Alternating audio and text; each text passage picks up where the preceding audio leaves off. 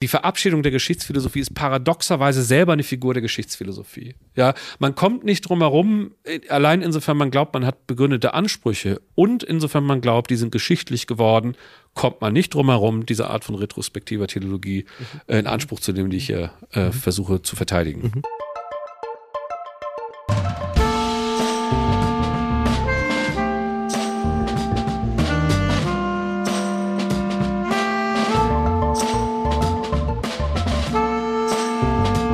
Herzlich willkommen zu Jacobin Talks. Hallo Daniel. Hallo Matthias.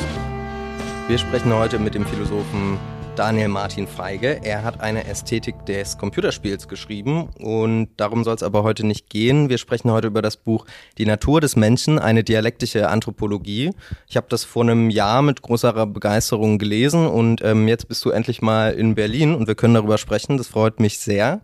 Es wird sehr spannend, das kann ich schon mal ankündigen. Wir klären heute, was Dialektik ist. Wir reden über die Geschichtsphilosophie von Hegel und wir schauen uns aber auch Ideolog Ideologien an, die das Wesen des Menschen auf eine, aufs rein biologische festlegen wollen. Also es wird ein interessanter Ritt. Daniel, du hast eine dialektische Anthropologie vorgelegt. Vielleicht erstmal zum Einstieg. Womit beschäftigt sich eigentlich Anthropologie und warum ist sie vielleicht auch ein bisschen aus der Mode gekommen, so in den letzten Jahrzehnten?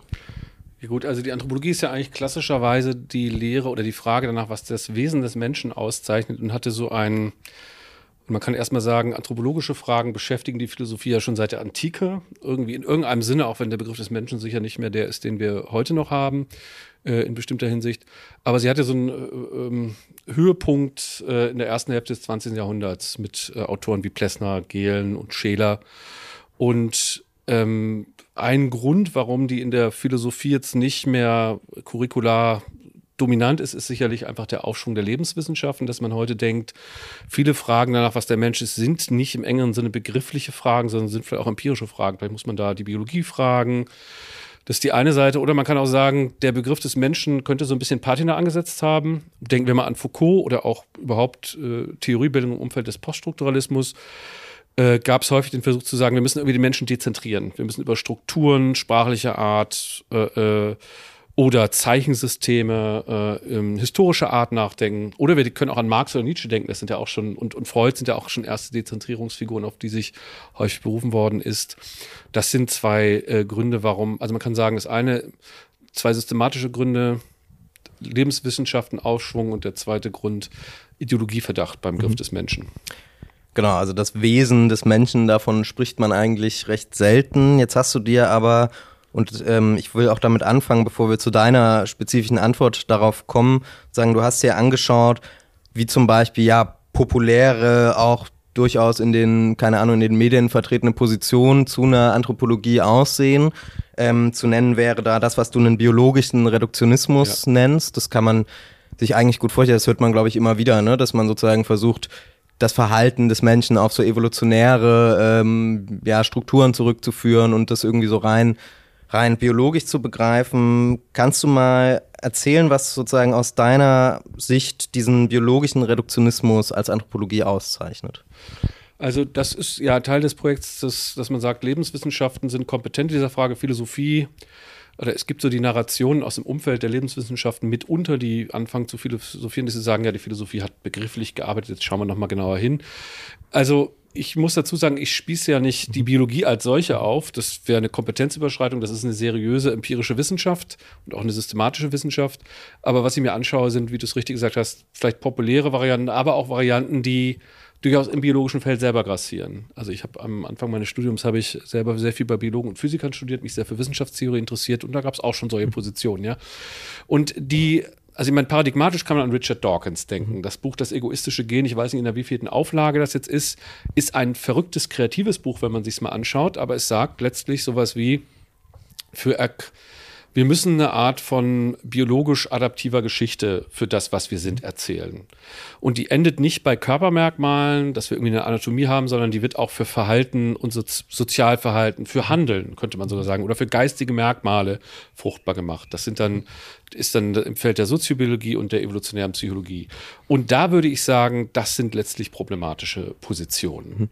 Was wäre da so ein Beispiel? Also irgendwie unser, das, unser Verhalten, wie wir jetzt hier miteinander sprechen, das hat schon irgendwelche Gründe in unserem Stammes äh, oder irgendwie in der Urzeit oder. Ja, ich meine, also die Gefahr, das wissen die auch selber, ist immer das Just so Storytelling, ja, weil das natürlich auch irgendwie, man kann für alles solche Geschichtchen erzählen. Also die Lieblingsbeispiele sind Partnerwahlpräferenzen, mhm. ja. Warum finden wir bestimmte Sachen attraktiv?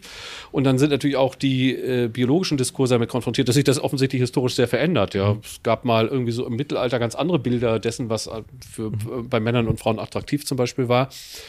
Und ich meine, die würden hier sagen, naja, was wir hier gerade machen, ist Fitnessmaximierung. Wir, äh, wir sitzen hier, das ist gut für unsere Gene, weil mhm. wir haben Vorteile davon, wenn wir hier kooperieren und sprechen. Ihr für euer Magazin, ich vielleicht für meine Buchverkäufe, was weiß ich, ja. Irgendwas, das nutzt uns sozusagen. Also sie verkürzen eigentlich, man könnte sagen, sie, polemisch könnte man sagen, es ist eine Generalisierung einer neoliberalen Reduktion des Vernunftbegriffs auf reine äh, instrumentelle Vernunft, die dann biologisch tiefgelegt wird, um mal so zu sprechen. Und jetzt bist du ja, gehst du natürlich sozusagen auf eine sehr spezifische Art und Weise vor als Philosoph. Du guckst ja sozusagen das an, was, was wäre denn dein philosophisches Argument? Also wo gerät diese Position in Widersprüche sozusagen?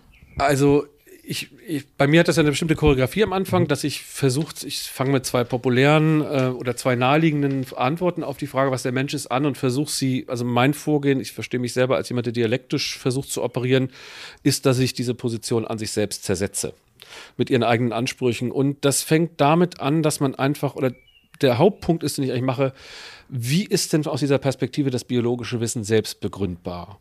Der äh, Biologe und Philosoph Gerd Vollmer hat gesagt, das sei kein Zirkel, kein virtuöser Zirkel, das sei ein virtuoser Zirkel. Das ist aber keine Antwort, das ist ein sprachlicher Trick, ja. Man kann nämlich so, wenn man, wenn man die Biologie fragt, woher, warum sie selber sich ausnehmen kann, nur ein Symptom dieses Wettbewerbs im genegoistischen Wettstreit zu sein, dann kann man nicht sagen, na, wir stehen halt an der Seitenlinie, ja. Entweder sie macht konsequent ernst mit diesem Anspruch und muss sich selber ausnehmen oder äh, und kann sich selber nicht ausnehmen und dann ist aber ihre Geltung in Gefahr. Dann weiß man nicht immer, warum man ihr zuhören sollte und nicht den amerikanischen Kreationisten zum Beispiel. Oder sie muss sich selber ausnehmen, was sie auch aus guten Gründen muss, nämlich sie ist, begreift sie als ein rationales, überprüfbares, empirisches Projekt. Dann hat sie aber auf einmal Raum gelassen für was anderes als eine biologische Erklärung, nämlich für Rationalität. Mhm. Und das musst du vielleicht noch mal ein bisschen erklären. Also was bedeutet das, dass sie sozusagen ihre eigene Geltung untergräbt? Also wenn man jetzt, wenn man sich ganz ganz einfach vorstellt, also die Biologen sagen jetzt, okay, also ne, mal angenommen es sei so, man findet jetzt irgendwelche ähm, Befunde in, keine Ahnung, der Evolution oder so weiter und kann damit irgendwie erstmal was erklären, so wie wir es gerade gemacht haben. So, warum Warum ist da die Geltung in Gefahr sozusagen? Also das Problem ist, wenn ich äh, in, auf den Geist losgehe, den menschlichen Geist, und ihn versuche zu naturalisieren, in dem Sinne, wir werden Sie ja noch über Naturbegriffe sprechen, wie, die Bio, wie diese Art von, ich würde sagen, populärer, äh, philosoph, populärem philosophisch werden der Biologie das probiert, dann lässt sie gar keinen Raum mehr überhaupt noch für Begründung. Weil um zum Beispiel zu sagen, der Geist ist äh, letztlich ein biologisch adaptives Gerät, muss man, da muss man irgendwie hinkommen, das kann man nicht setzen. Man muss sagen, das habe ich überprüft, ich habe Hypothesen geprüft, die waren besser oder schlechter. Ich muss sozusagen mich selber als der Biologe, die Biologin muss ich als rationalen Akteur verstanden haben, um überhaupt diesen Satz sinnvoll zu äußern. Das kann sie aber nicht mehr erklären, wenn sie diesen mit diesem philosophischen Allmachtsanspruch ernst macht. Und dann haben wir aber auch das Problem, dass viele andere Bereiche sind auch oft auf Kunst losgegangen. Das sei auch nur so eine Art von Mating Choice, liest man bei ein paar Autoren. Dann haben wir aber auch, dann ist nicht mehr im Vornherein klar, ob die Biologie in diesen Fragen die letzte oder erste Autorität hat, mhm. wenn das erstmal so ist. Mhm. Also du sprichst auch in deinem Buch davon, man ist, wir sind nicht einfach so ein biologischer Algorithmus sozusagen. Ja? Genau. Okay, und dann schaust du dir noch eine andere, sozusagen neben diesen biologistischen Antworten darauf, was das Wesen des Menschen sei, schaust du dir noch eine andere äh, Strömung an, die auch dominant ist, würde ich sagen, in den Geisteswissenschaften, nämlich ähm, ja, so eine Art oder mit Foucault verbundene Arten der Historisierung sozusagen, des historischen Relativismus nennst du es. Vielleicht kannst du das auch nochmal ja. erklären. Also ich meine, ich bin da ein bisschen eigentlich Foucault-Sympathisant. Ich habe auch meine MA in Teilen über Foucault geschrieben. Das äh, sieht man, glaube ich, später im Buch auch noch, dass es da so Injektionen gibt. Mhm. Also äh, ich möchte wie man auch sagen muss, dass auch Dawkins irgendwie ein verrückter, interessanter Denker ist. Ja, so einfach ist es dann nicht. Aber als eine Position finde ich den, gerade den frühen Foucault, den späten aus anderen Gründen auch, schwierig, weil er natürlich in die Ordnung der Dinge und dann methodisch versucht, eingeholten Archäologie des Wissens letztlich sowas sagt wie, wir können auf den Begriff des Menschen verzichten, wir brauchen auch nicht mehr Begriffe wie Rationalität, Ansprechbarkeit durch Gründe oder sowas, sondern wir können aus von der Seitenlinie aus, aus einer verfremdeten archäologischen Perspektive, in der wir sozusagen vergangene Lebensformen, auch die Gegenwart, äh, wie Monumente anzuschauen versuchen, können wir Muster entdecken, die Bedingung der Möglichkeit unserer Aussagen und unseres Handelns sind. Und da würde ich sagen, da ist was total interessant dran. Und diese Verfremdung finde ich auch irgendwie was verständlich dran. Aber sie ist selber wiederum darauf angewiesen, dass Foucault natürlich seine eigene Position widerspruchsfrei begründen kann. Er stellt sich am Ende der Archäologie des Wissens die Frage von, wo aus spricht ihr, Dis ihr Diskurs, also in so einem Selbstgespräch. Und dann sagt er, ich möchte diesen Ort noch offen lassen.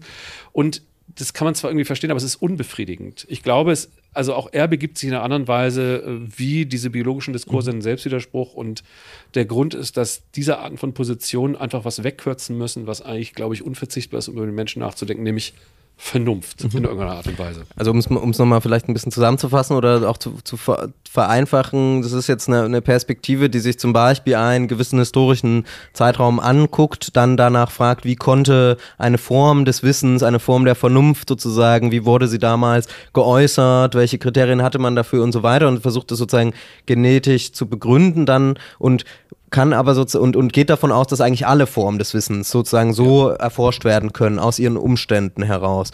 Kann dann aber nicht mehr, weil sie ja selber versucht, äh, ja, das zu fassen mit den Mitteln der Vernunft erklären, wo steht sie selbst. Genau, was ist die Form des Wissens dieses Wissens, könnte man einfach mhm. mal fragen. Und ähm, ich gebe zu, das ist natürlich ein bisschen eine pointierte Lesart, aber also mir scheint es so zu sagen, der Relativismus ist einfach super problematisch, um mal so zu sprechen. Und man kann zumindest Teile bei Foucault kann man so sehen und die Bewegungen dann in Foucaults Werk sind vielleicht so zu deuten, dass es einfach eine Antwort auf, auf diese Probleme, wo er sich dann da bewegt hat. Man, weil der einfach nicht widerspruchs, ohne Selbstwiderspruch zu artikulieren ist. Ja, man man kommt nicht drum herum, irgendwie begründete Ansprüche zu behaupten mhm. für das, was man hier sagt. Mhm. Ja. Also in irgendeiner Weise, deswegen setzt du diese beiden Diskurse ja auch an den Anfang des Buches. Das sind sozusagen zwei populäre Diskurse, die auf eine Art selbstwidersprüchlich werden, wenn man sie genau durchdenkt, wenn man ihre Argumente rekonstruiert. Und jetzt kommst du darauf, wir müssen eigentlich davon ausgehen, dass es sowas wie wie ein Vermögen der Vernunft, irgendeine Art, wie wir uns selbst, wie wir uns, ja, Argumente begründen, also Gründe sind sozusagen ein starkes Wort bei dir, wie wir das fassen sozusagen, was nicht einfach nur historisch total äh, kontingent ist sozusagen, sondern in irgendeiner Weise kommt uns das als Vermögen zu. Kann man das so sagen? Also ich bin ja am Ende des Tages im Buch sehr vorsichtig, was so Vermögenstheorie angeht, dass wir da den Menschen stabilisieren. Das ist ja auch eine Kritik eigentlich an solchen Theorien. Aber an dem Punkt würde ich sagen, ja, also wir müssen, wir kommen nicht um die Vernunft herum. Wir können Kritik der Vernunft nur selber unter den Bedingungen der Vernunft betreiben. Die kann dann ganz verschieden aussehen, die kann auch verschiedene Legitimitäten haben und so weiter, aber wir können sozusagen nicht einfach das reduzieren. Wir können nicht einfach einen, sagen wir mal, Vulgärmaterialismus in der Biologie oder einen Vulgärhistorismus äh, vertreten, weil diese Positionen nicht selbstwiderspruchsfrei artikulierbar sind. Dann würde ich einfach mal fragen, was zeichnet denn für dich auf erster Linie sozusagen diese Vernunft aus? Also ich glaube, für viele, viele Leute, die jetzt nicht eh schon sich philosophisch damit beschäftigen, ja, okay, klingt das ja auch erstmal wahrscheinlich so ein bisschen fremd. Ah, okay, uns kommt eine Vernunft zu, das klingt so ein bisschen abgehoben, aber was meint das? Also in dem Punkt natürlich erstmal so diesem dialektischen Manövern, die ich da an den Tag lege, meint es erstmal, dass es Bedingung der Möglichkeit ist, das zu tun, was wir hier tun, nämlich streiten oder irgendwie Positionen vertreten. Und weitergehend meint es erstmal, dass wir auf eine bestimmte, wir sind Lebewesen, die für Gründe als Gründe anstehen durch Gründe als Gründe ansprechbar sind. Das heißt einfach, äh, wenn du mir jetzt dein Mikrofon ins Gesicht schlagen würdest und mir danach sagst, ähm, ja, ich habe leider gerade eine Operation gehabt am Kopf, äh, dann würde ich sagen, okay, dann bist du entschuldigt. Das war nämlich keine Handlung. Handlungen sind aber Ausdruck unserer Vernunft. Ich würde sogar so weit gehen, mit Elizabeth Anscombe zu sagen, dass sie Verwirklichung von etwas sind, was ein Akteur oder eine Akteurin als etwas Gutes sieht. Und ich kann sozusagen Verantwortbarkeit zuschreiben, ja. Und ich kann auch Warum-Frage stellen. Warum tust du das, ja? Äh, ähm, und in diesem Sinne ist es äh, also äh, ohne dass das jetzt ein Hyperrationalismus sein soll, weil sehr vieles in unseren Verhältnissen ist unvernünftig und auch nicht alles, was begründet ist, ist deswegen schon gut oder so. Darum geht es gar nicht, sondern wir kommen nicht darum herum zu sehen, dass wir Lebewesen sind, die Gründe geben und fordern können. Für Überzeugung, wenn ich, wenn du mir sagen würdest, draußen sind drei blaue Elefanten, schweben darum, dann äh, würde ich sagen, wie kommst du denn darauf? Ja, und das ist äh, äh, um, dein Handeln und dein Denken sind mir, werden mir nur verständlich, insofern, wie sie in geteilter Weise in einem äh, Austausch von Gründen eigentlich äh, äh, klären können. Ganz vieles davon ist natürlich habitualisiert und das ist auch klar und nicht alles, wie gesagt, es geht nicht darum, wenn man irgendwie über die Straße geht, um einkaufen zu gehen, denkt man nicht über Gründe nach den ganzen Tag, aber prinzipiell ist alles Handeln und alles, was wir tun, in Reichweite von Kritisierbarkeit und Them Thematisierbarkeit. Also sozusagen, es kann auf jeden Fall reflektiert werden und man kann sich sozusagen darüber Gedanken machen, warum hat man dies und das gemacht und sich durch Gründe selbst vielleicht Rechenschaft darüber geben oder anderen sozusagen, wie man handelt. Ne? Ich würde noch weitergehen, nicht nur Rechenschaft geben, sondern sie sind auch meistens, sie sind, wenn ich etwas tue, eine Handlung ist etwas aus einem Grund zu tun. Wenn ich über die Straße gehe, um einkaufen zu gehen, dann gehe ich über die Straße, weil ich einkaufen gehe und das möchte in dem Moment, ja. Und deswegen kommen nicht Gründe irgendwann später nochmal. Wir haben nicht erst Körperbewegungen und dann kommen Gründe von außen rauf, sondern unsere Körperbewegungen sind vernünftige Bewegungen, könnte man sagen, in der Welt, ja. Jetzt gehe ich schon ein bisschen vielleicht weiter vor in dem Buch, aber das ist, äh, wir können zumindest mal sagen, es, also Kausalerklärungen oder äh, auch soziologische Erklärungen, die haben ihr Recht und haben auch ein kritisches Potenzial, aber die sind, die sind selber darauf angewiesen, dass es eine andere Art von Erklärung gibt, nämlich eine, die auf Rückfragen äh, antworten kann, warum diese Art von Beschreibung hier sinnvoll ist oder eben nicht, ja. Und es ist sozusagen auch so, dass das schon eine Form von, das ist jetzt schon angedeutet, aber es ist schon auch eine Form von Praxis. Ne? Also bei Hegel zum Beispiel, den, auf den du dich ja noch beziehen wirst, gibt es diese gibt es dieses Bild, also der Gewohnheiten. Wir, wir, wir bilden uns auch in Gewohnheiten weiter und entwickeln darin sozusagen, ja, ganz praktisch irgendwie unsere Fähigkeiten, die wir eben reflexiv einholen können durch Gründe. Ja. Also ich würde sagen, der Gewohnheitsbegriff bei Hegel ist natürlich nochmal spezifisch, ja, weil der äh, sowohl, ich würde sagen, Ermöglichung wie Bedrohung von einer vollwertigen Verwirklichung von Freiheit ist, aber Genau, also ich verstehe Gründe nicht als etwas, was erstmal was rechtfertigend im Kopf ist und dann nochmal irgendwie herangezogen wird, um was zu rationalisieren, sondern die sind immer schon im Spiel, insofern wir Sachen tun. Und dann verstehe ich sie natürlich auch nicht so, dass sie einfach ein abstraktes Vermögen meinen, das reine Geist oder sowas haben, sondern die sind verwirklicht in kollektiven Tätigkeitsmustern. Und da ist, glaube ich, der Wittgensteinianische Begriff der Lebensform ganz hilfreich. Der meint sowas wie äh, gemeinsames Tätigsein, das eine bestimmte Struktur aufhat. Und wichtig wäre nur mein Punkt, das ist sind selbstbewusste Tätigkeiten. Egal wie mechanisch die sind, wie, wie die, habituell sie sind, sie sind potenziell in Reichweite der Kritisierbarkeit und man kann an sie die Frage stellen, sind es Praktiken, die wir wollen? Ist es das, was ich bin, was ich hier gerade tue, ja, oder sind das irgendwie Sachen, in denen ich mich nicht wiederfinden kann, zum Beispiel, ja? Jetzt ist das Interessante, das, was du machst äh, und was du quasi auch einklagst, ist, dass wir jetzt diesen Vernunftbegriff, den führst du auch aus, sozusagen, und diskutierst ihn. Ähm, und jetzt kommst du aber schon zu dem Schluss, also wir können das nicht einfach sozusagen, das ist uns jetzt alles einfach nicht fällt nicht vom Himmel sozusagen oder ist immer schon da, sondern es ist dieser, dieser Vernunftbegriff ist auf eine gewisse Weise historisch und aber auch anders als jetzt der relative Historismus ja, genau. sozusagen das bestimmt. Ne? Ja. Vielleicht kannst du da mal, da wird es ja sehr interessant bei dir. Ja. Es ist auch sehr schwierig dazu. Also ich meine, ist, man schreibt ja keine längeren Bücher. Man, aber ich würde einfach, ich meine, man kann auch mal sagen, vielleicht ist das ein interessantes Buch, verhält sich natürlich zu aktuellen zu einem Rückkehr der Anthropologie, würde ich sagen, gerade in der amerikanischen Kant-Hegel-Forschung und auch vor allen Dingen von Aristoteles kommt, im Neo-Aristotelismus. Äh, das sind die äh, vertreten da äh, interessante Positionen, die auch Anthropologe, als anthropologische Position behandelt werden können. Und der Grundgedanke, um den mal zu nennen, ist, dass die, die Vernunften ähm, für diese Autoren und Autorinnen die besondere Art und Weise, auf die wir lebendig sind, meint. Das heißt, wir sind nicht lebendig gewesen, dann kommt noch mal irgendwas anderes von außen zu, wie auf so einem Schichtkuchen. James Cohn spricht immer vom Schichtkuchenmodell, sondern, oder dass wir wie Tiere sind, plus Additional Feature Vernunft, das ist, da kommt man in Teufelsküche, sondern was wir sind, ist äh, durchdrungen in unseren Aktivitätsmustern. Ja, du hast ganz viel habituiert, habitualisiert, wenn ich den Arm bewege, aber ich weiß, was ich hier tue, ich halte ein Mikrofon und so weiter. Also unsere Körperbewegungen sind selber vernünftige Bewegungen, könnte man sagen. Und an die knüpfe ich an. Autoren sind vor allem Michael Thompson und John McDowell fantastische Philosophen. Äh, aber trotzdem geht mir genau, sagen wir mal, eine hegelianische und auch eine Einsicht aus der kritischen Theorie verloren, nämlich, dass das nicht nur ihre, seine eigene historische Konkretion hat, sondern auch nicht einfach ein gegebenes Vermögen ist, sondern etwas ist, was aktualisiert wird, kritisiert wird, auch in kollektiven Aushandlungsprozessen oder in kollektiven Konflikten. Ja. Deswegen, ich würde nicht so weit gehen zu sagen, wir sind Vernunft ist keine kontingente Eigenschaft. Wir sind nicht Menschen und dann zufälligerweise nochmal vernünftig, sondern Vernunft bestimmt das, was wir sind. Aber was das heißt, das können wir nicht in einem Satz zusammenfassen. Das können wir nicht ohne eine Geschichte von, Ver von Verständnissen einer Erörterung dessen, was Vernünftigkeit ist, haben. Und ein Satz noch dazu, dann, dass, wenn das so ist, dann führt es dazu, dass wir wesentlich unbestimmte Lebewesen sind.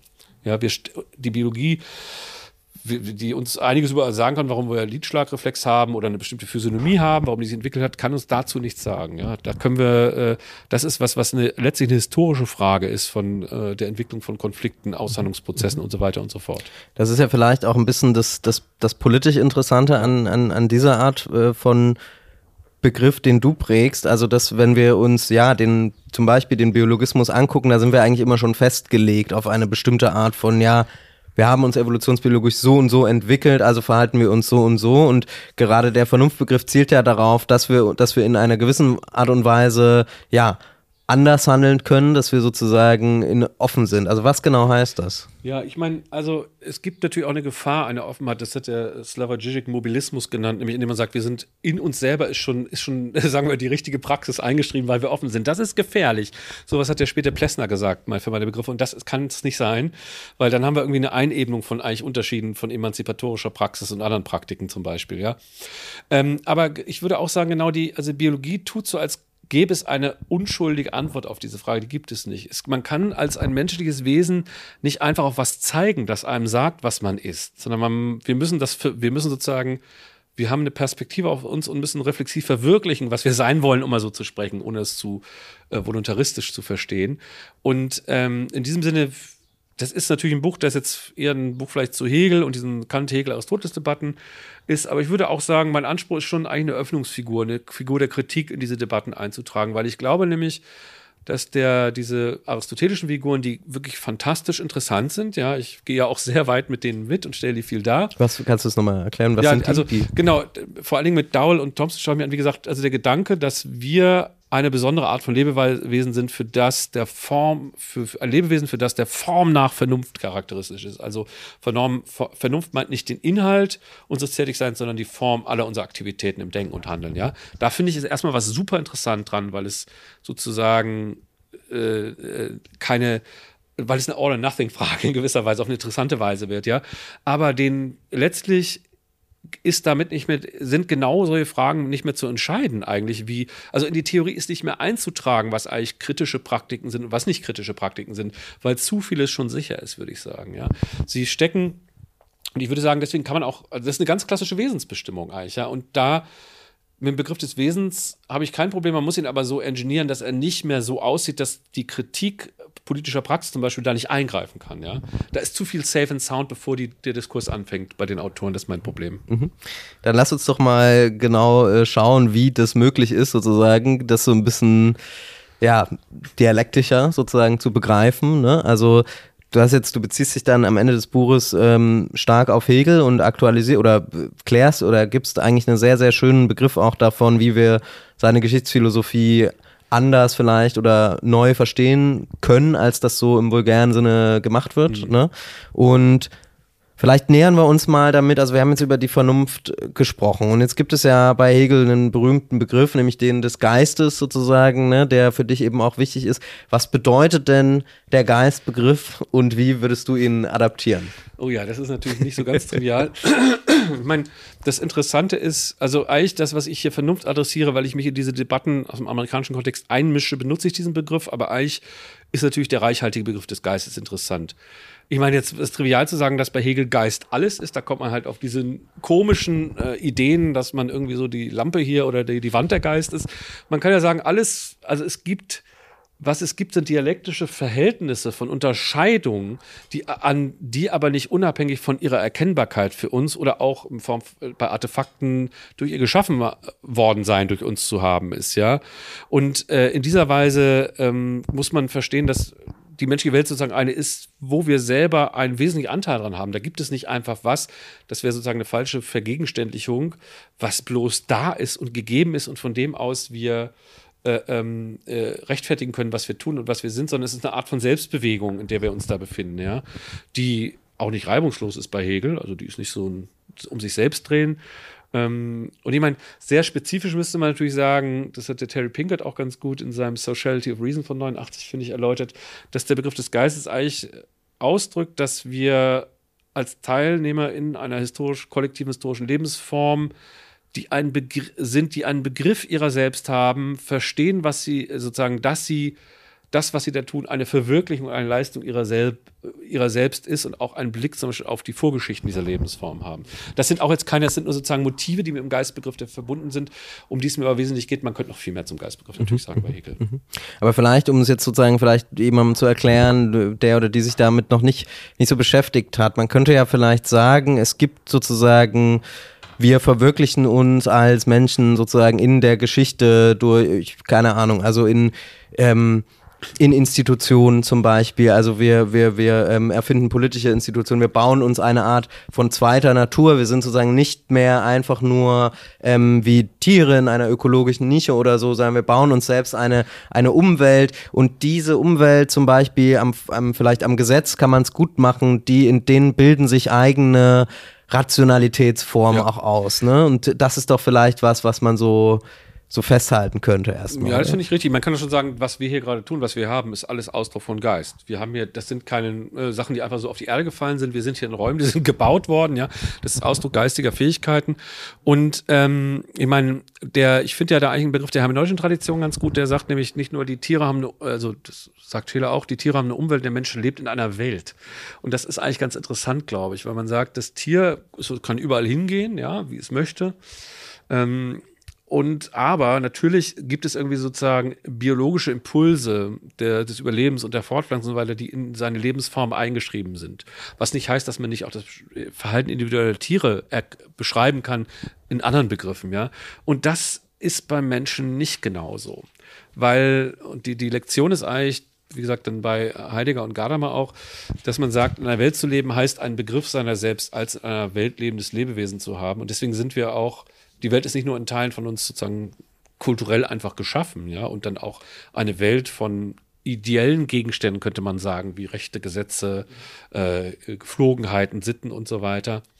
Sondern ähm, das fängt bereits dabei, das zeigte John McDowell sehr schön an, dass ich etwas als etwas sehe und nicht einfach auf was reagiere. Ich sehe hier rot. Das kann ich aber nur, wenn ich den Begriff des Rot von Röte habe, ja. Sonst würde ich es nicht als rot sehen können, sonst würde ich vielleicht auf was reagieren.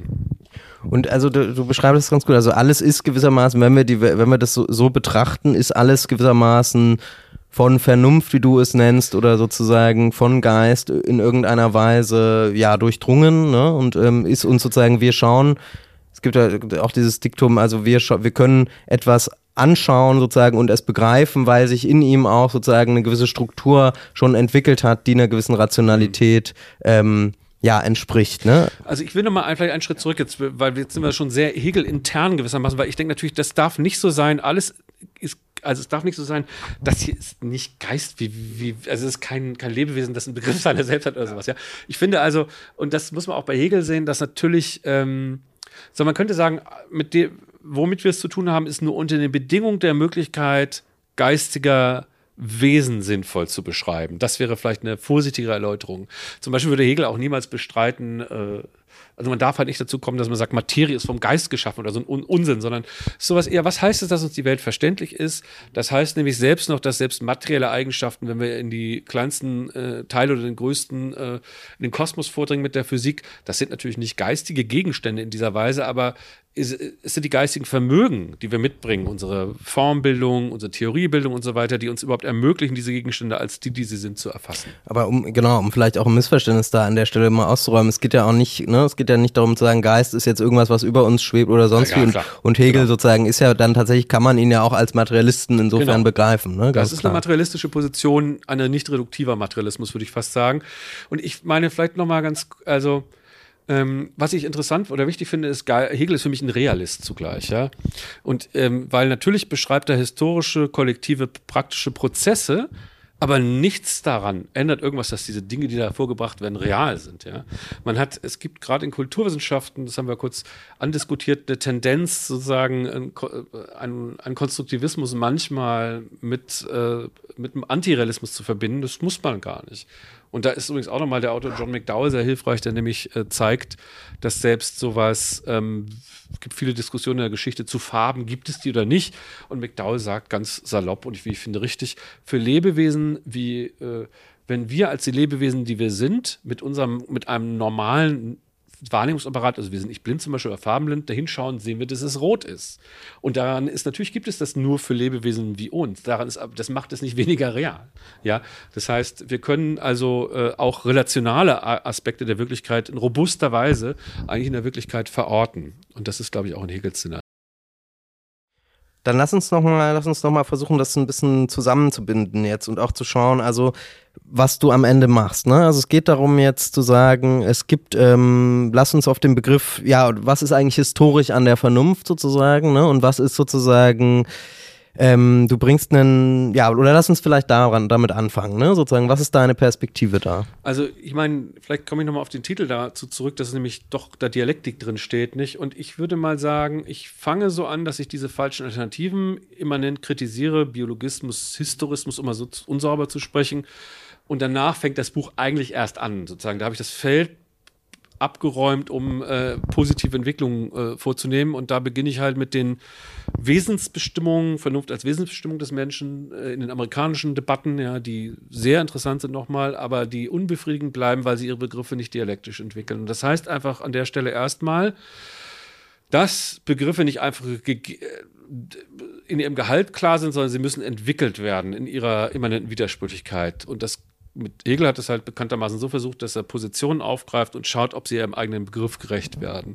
Und das, ich versuche sozusagen äh, dieses Vorgehen hier fortzusetzen, könnte man sagen, oder so vorzugehen und zeige dann an dem Punkt, dass wir, wenn wir aber diese Wesensbestimmung nicht mehr als was sehr derart Stabiles sehen, ohne zu bestreiten, dass Vernunft eine Bestimmung dessen ist, was uns auszeichnet, dann kommen wir von selbst in eine Art von historischer äh, Dialektik rein. Ja? Wir können das dann, die Konkretionen des Vernunftbegriffes gehen ein in das, was wir hier tun, wenn wir sitzen und uns über den Vernunftbegriff unterhalten. Der ist nicht einfach so immer schon da gewesen und nicht alle haben zu allen Zeiten darüber so nachdenken können, sondern wir stehen da tatsächlich auch in Traditionen und in, äh, in der sich entwickelnden Lebensform und das, also bei mir ist das Schlagwort äh, eigentlich sehr ein bisschen äh, komisch klingt es aber der nicht formalistische Begriff der Form. Ja, die ich würde halt die Aristoteliker als Formalisten bezeichnen. Die sagen halt ja, der, wir haben eine bestimmte Form aufgrund unseres Lebendigseins, ist in uns angelegt, die kann vollwertig oder nicht vollwertig verwirklicht werden, wenn wir nämlich einen guten oder schlechten Vernunftgebrauch machen. Aber es gibt da nicht eine Veränderung der Form selbst nochmal durch Inhalte. Die steht ein für alle Mal fest ob es damals vor 2000 Jahren die Menschen im antiken Griechenland rumsaßen oder wie er heute, sind immer noch dieselben Menschen. Ich möchte sagen, da ist irgendwas komisch dran, weil Mensch zu sein heißt, sich im Lichte seines eigenen Begriffs oder sich selbst einen Begriff seiner selbst zu geben, könnte man sagen. Ja, nicht, nicht, also so in dieser Richtung. Und dann haben wir nämlich doch, müssen wir ernst nehmen, dass es wirklich was anderes ist, ob wir uns heute darüber unterhalten, was Vernunft ist, als wenn Aristoteles das gemacht hat, mhm, ja. Mhm, mhm. Und wa was heißt das? Warum ist es heute anders? Also ja, also ich meine, die, also nochmal die Kontrastfolie ist, man kann sagen, eine Antwort wäre ja, der hat sich halt getäuscht und heute sind wir weiter. Das würden auch die Neo-Aristoteliker, glaube ich, sagen. Die sagen halt, McDowell sagt sowas zum Beispiel, ja, die haben es damals noch nicht so richtig gesehen. Und das scheint mir unbefriedigend zu sein. Es scheint mir nämlich so zu sein, dass die historischen Aushandlung und der Streit darum, was wir eigentlich sind, geht ein in das, was danach geschieht und was wir heute tun. Also retrospektiv müssen wir eine Vorgeschichte der Vernunftbegriffe eigentlich in das, was wir hier jetzt am Tisch tun, gewissermaßen integrieren. Ja?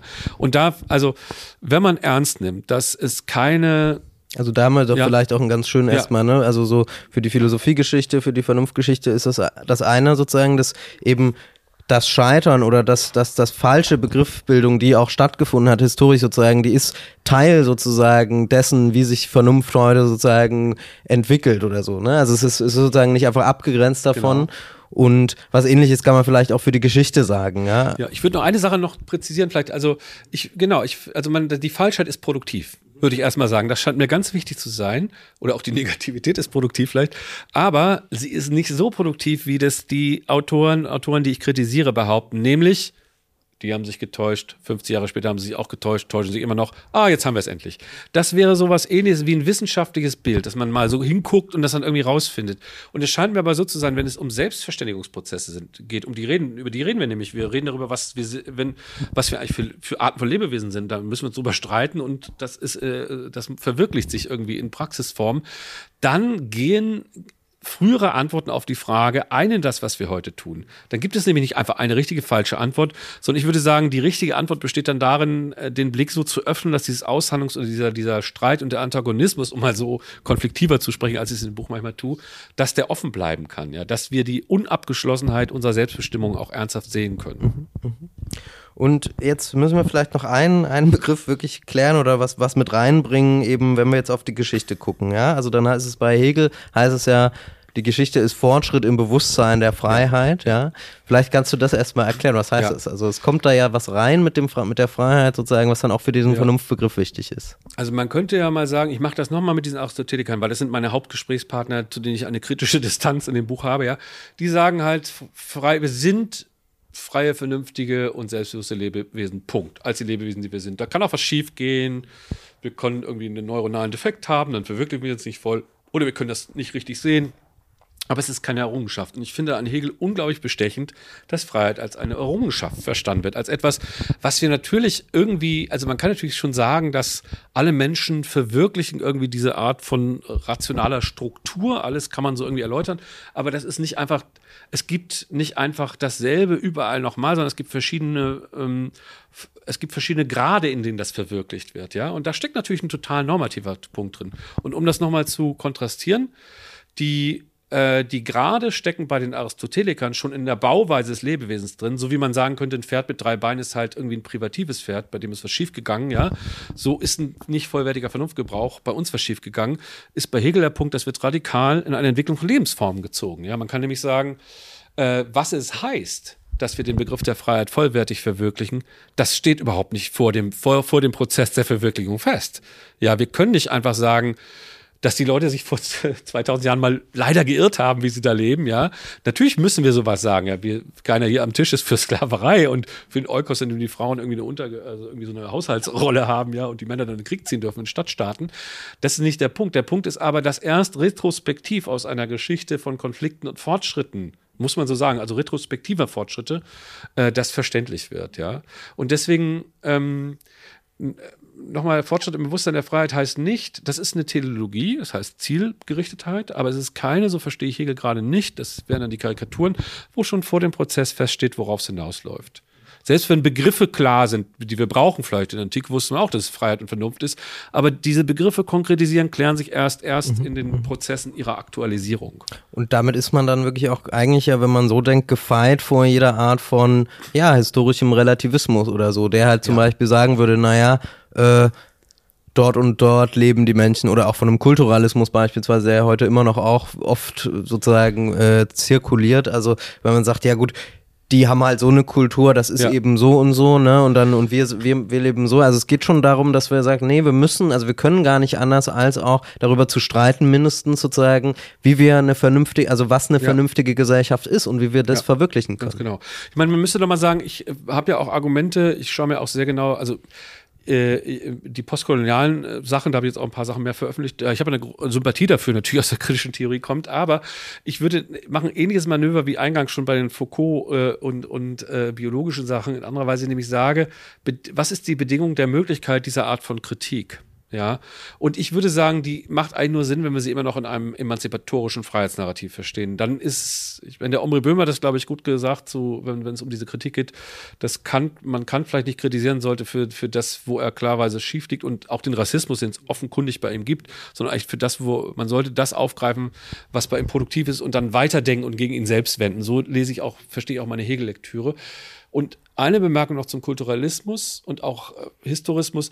Das kann natürlich auch ein emanzipatorisches Potenzial in bestimmten Kontexten entwickeln. Es ist also nicht so, dass man immer auf der sicheren Seite ist, wenn man die hegelianische Universalgeschichte erzählt. Würde ich überhaupt nicht sagen, gerade als Hegelianer nicht. Sondern da kann manchmal auch das Pointieren von Partikularismen, das Hervorheben oder das Erheben von Stimmen, auch partikularen Stimmen, kann emanzipatorisch sein, aber das braucht eines, einer Begründungsform, die nicht selber mehr aus den partikularen Stimmen kommen kann. Mhm, mhm, das wäre mein Punkt. Mhm. Das fand ich auch, auch recht bestechend eigentlich, dass du das zum Beispiel, so deine Kritik da am, am Postkolonialismus, ne, zum Beispiel, in der, man kann es mal vielleicht so so ein bisschen schema schematisch sagen. Also wenn man jetzt sagt, naja, die, die Vernunft zum Beispiel ist irgendwas, was aus der europäischen Tradition stammt und sozusagen immer schon gewissermaßen eurozentristisch funktioniert und so weiter, ne? Und man daran sozusagen kritisiert, ähm, da geht ganz viel nicht ein, was zum Beispiel in anderen Teilen der Welt gelaufen ist und so weiter und so fort. Dann mh, verfehlt das auf eine gewisse Art und Weise eben den Punkt, weil es sozusagen nicht versteht, dass es selber eine Art von Vernunft eigentlich ja in Anspruch ja. nimmt, auch zu Recht sozusagen, ja. um etwas zu kritisieren. Ne? Ich meine, ich würde ja sagen, also es gibt nichts, es gibt nichts zu verteidigen an Hegels Afrika-Geschichte. Es gibt einfach ganz viel an der Durchführung seiner Geschichtsphilosophie nicht zu verteidigen. Die ist einfach rassistisch in Teilen und kolonialistisch und so weiter, ja. Bloß daraus gleich, also es gibt äh, ja diesen Satz, den ich auch zitiere von Thompson an äh, McDowell, äh, wo er sagt, warum überlässt du eigentlich deinem Gegner die Position und die Begriffe, die du selber eigentlich nutzen könntest als eine emanzipatorische Ressource? Und ich würde mit aktuellen Begriff aus der Philosophie sagen, lass uns die doch mal so re-engineeren, umbauen, dass sie genau dieses Potenzial entwickeln.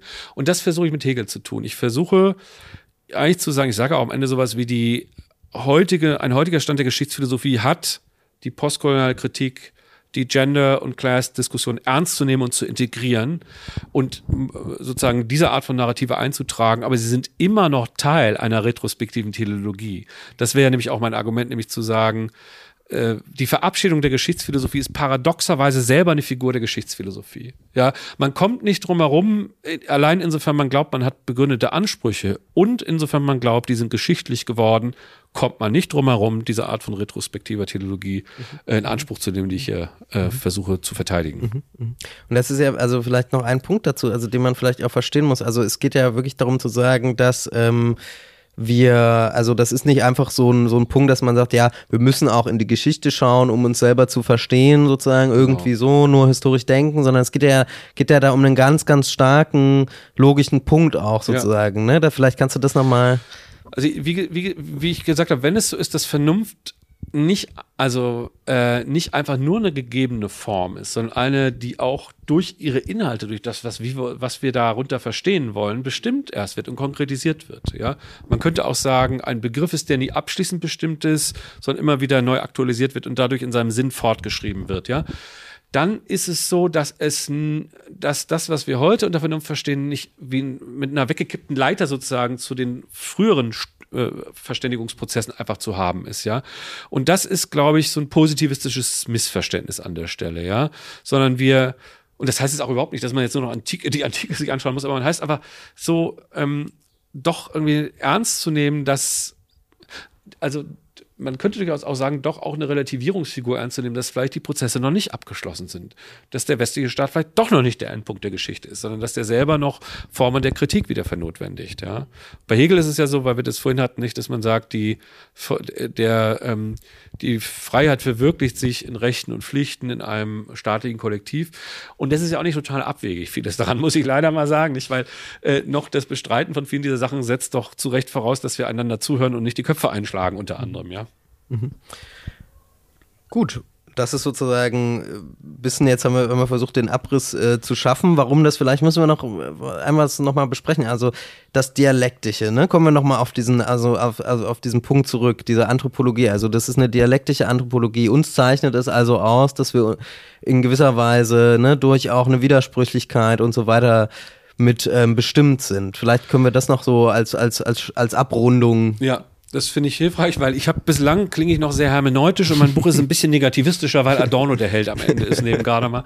Also erstmal das Dialektische besteht darin, dass es mir um ein, ein Verhältnis von Form und Inhalt geht. Wenn man sagt, Vernunft als Form und Inhalte sind die konkret das, was wir darunter verstehen, stehen die in einem wechselseitigen Bestimmungsverhältnis und einem unabschließbaren, ja.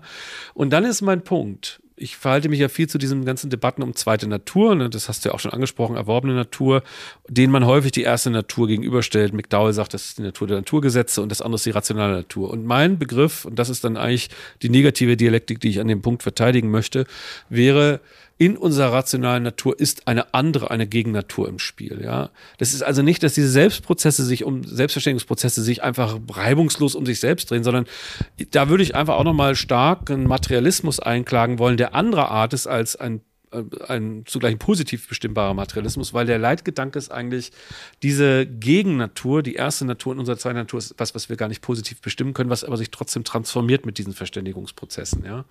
Und das Dialektische besteht also nicht nur darin, dass es mir um diese, es, es endet nicht in einer Aufhebung bei mir, es endet in der Anerkenntnis, dass wir nicht ganz bei uns selbst sind, könnte man mal sagen, ja.